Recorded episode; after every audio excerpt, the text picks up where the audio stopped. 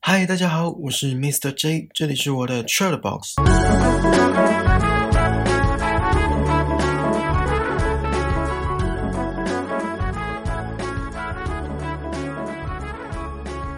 上一集讲到 WRAP 的 R，Reality Test Your Assumptions，真实验证假设。我们人在搜集资料的时候，会比较看重支持自己论点跟想法的数据，并且会过度自信，自以为可以精准的预测未来。而反对意见可以消消我们的锐气，也可以让眼界更宽广、更全面，同时也可以使用在问问题上，进而得到更多资讯。最后讲到试水温。当时间跟手边的资源足够的情况下，不妨小试身手。我也因为这个方法，让我在工作面试上更有把握。好，复习结束。我们今天要来聊聊 WRAP 的 A。A 是 Attend Distance Before Deciding，抽离自我情绪。在第三个章节一开始，作者写了一个很生活化的例子，我想先跟你们分享。我个人觉得蛮实用的。故事差不多是这样：一位汽车销售员会致力于怎么让客户停止思考，然后开始感觉，所以会哄着客户上车，并且试车。当引擎启动之后，这笔生意就十拿九稳，差不多搞定了。不止如此，销售员还会营造一个急迫的假象，比如说这款车型就剩这么一台，或是优惠直到今天之类的。然后会扮起白脸，跟主管争取最大的折扣。这些所谓销售的艺术，不外乎就是让进门的客户处在一个高涨的情绪当中。在这种气氛之下，是最容易让消费者掏腰包的。最好是当天下单，否则客户一出门，那些激昂的情绪很容易立马烟消云散。虽然刚刚提到的那些销售的艺术对我来说是没什么管用，在消费上我个人还算理性。不过，其实懂这些道理之后，下次进门消费就会以不同的角度来看销售员的伎俩。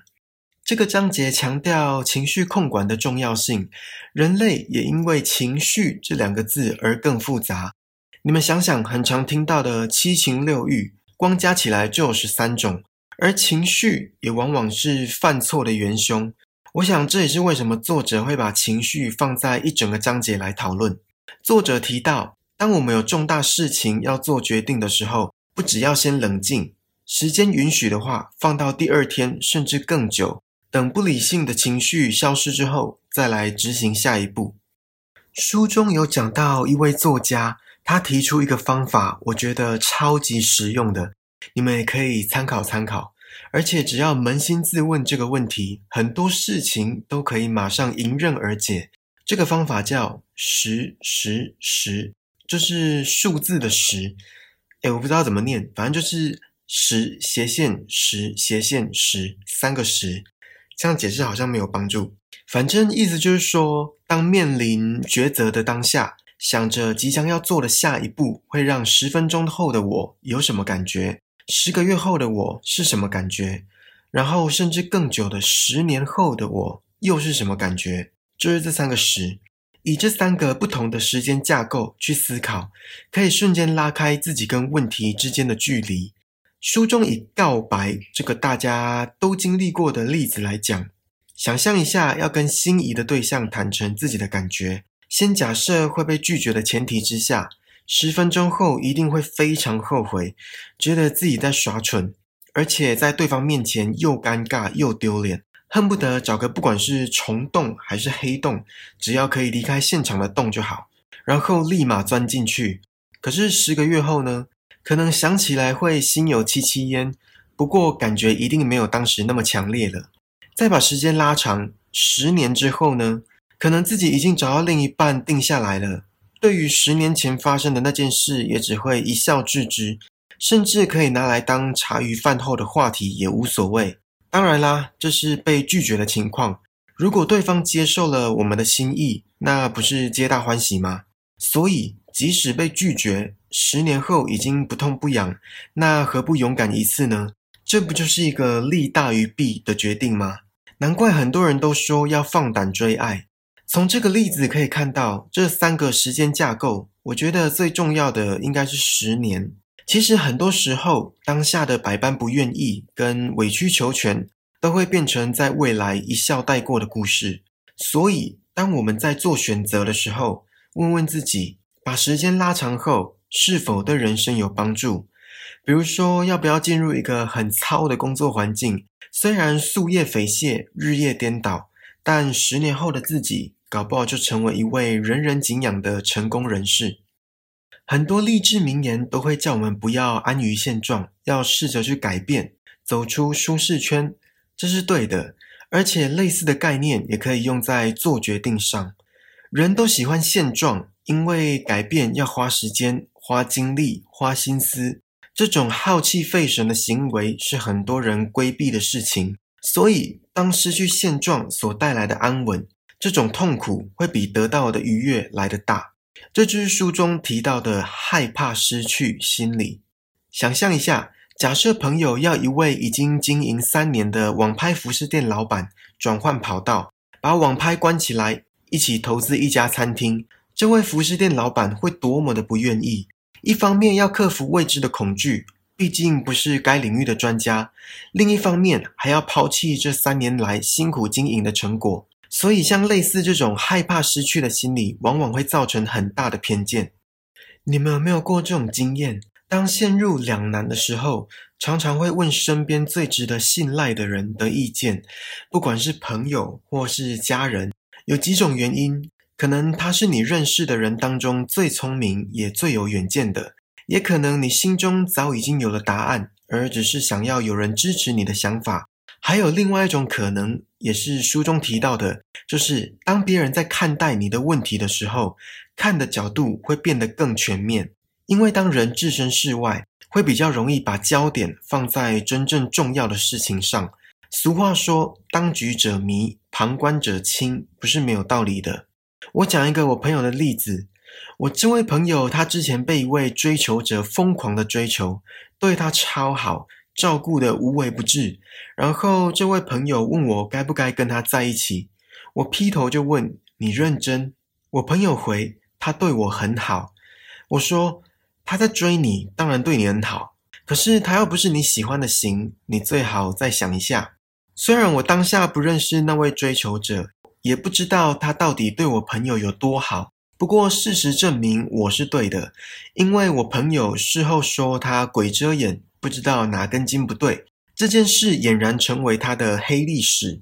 从这个例子来看，当局者也就是我朋友，他被追求者的示好所感动。情绪起伏之下，让他举棋不定，甚至有想要答应的冲动。还记得吗？这个章节讲的就是情绪，而我这个旁观者看到的是这位追求者的条件不符合我朋友的理想。哎，请不要误会，我不是在诋毁这位追求者。我相信会有更好的对象适合他，而事实又证明我是对的，因为这位追求者在之后也找到了他的另一半。没记错的话，现在已经在一起迈入第三年了。我讲这个故事不是要夸我有多厉害，虽然事实证明我都是对的。好了，开玩笑的。所以，当下次遇到困难的时候，书里有教我们一句话，可以拿来问问自己：在这样的情况下，我会建议我最好的朋友怎么做？虽然这个章节叫抽离自我情绪，不过不是每一件事情都是要抽离的。这样讲好像有点抽象。我举个例子，比如说一个人为什么要拼命的工作？可能是为了给家人更好的生活品质，可能是为了给自己买奢侈品，可能是为了给社会带来更多的贡献等等。不管是什么原因，这些都是价值观、信念、动力、意识，还有其他情绪的产物。而这也关系到我们在工作上的程序、原则，每个人都有吧。但工作内容的原则，可能有些人还搞不清楚。这也是为什么大家常听到老板在唠叨谁谁谁工作没效率，这点小事也不会处理之类的怨言。如果老板有明文规定工作的最高准则，而员工有严格遵守，那是不是类似的怨言就会减少许多？苹果这个品牌现在满街都是他们家的产品，举凡 iPhone、AirPods。MacBook 等等，我没记错的话，之前看到一篇文章，讲说苹果之所以成为家喻户晓，而且消费者愿意掏腰包的原因之一，就是因为他们最大的诉求是客户的体验，不管是产品的体验或是售后服务的体验。我讲一个我自己的亲身经历好了。我出发去澳洲之前，在苹果的官网买了一台 iPhone，寄来之后，我很兴奋的打开，结果一开机，荧幕有一大块是黑的，而且会影响到我的使用界面。我上网查了很多资料，有些人说那个机型要碰运气，有些人说他们自认倒霉，摸摸鼻子再买一只。我打电话到苹果的客服中心，很高兴那位客服人员，呃，没记错的话，他是一位马来西亚人。他跟我保证，我会在出国前拿到一只完好的手机，只要我在特定的时间点之前让他们回收我手上的这只手机。在相谈甚欢之后。苹果不只解决了我的问题，也因为他们的服务态度，让我对这个品牌的好感度又再度提升。好，我们回到刚刚讲的工作内容的原则。如果苹果没有制定出要给客户好的产品体验以及售后服务的体验，那么客服人员是不是可能会对每一位打电话过去的消费者做不同的处理？比如说，刚好那位马来西亚的客服人员当天心情不好。那当我打过去诉说我的请求，在没有工作内容原则的情况下，他大可叫我再买一只手机，而不是请人回收，然后再寄一只新的给我。虽然我觉得这不可能会发生，我的意思是，当没有工作内容的原则的情况下，很多事情都会受当下情绪的波动所影响。而且刚刚也提到，人是一个复杂的动物，有七情六欲。当一种情绪好不容易受控了，还有其他十二种等着我们收拾。而书中提到的核心优先事项，就是我们可以不受情绪的影响，遵守这个核心优先事项，而顺利的把工作完成。这个观念不只可以用在工作上，生活中也很受用。一天就二十四小时这么多，扣掉工作跟睡觉的时间，就只剩八小时。我知道很多人可以自由运用的时间，甚至比八小时还要少。这时就可以制定生活的核心优先事项，比如说想要过得惬意，然后悠然自在一点。那在空闲时间就应该安排看看书、听听音乐、做做瑜伽，或是跟心爱的人吃饭等等这类可以放松心情的活动。那些没有意义的交际应酬，就勇敢拒绝吧。现代人生活压力大。常常被压得喘不过气，而这个章节教我们如何了解情绪对于做决定的影响，也是我个人认为这四个步骤当中最难克服的一个。重要的是，不是去压抑情绪，而是面对。下一集会进入 WRAP 的 P，也就是 Prepare to be wrong，准备迎接错误，然后也是这本书的最后一集。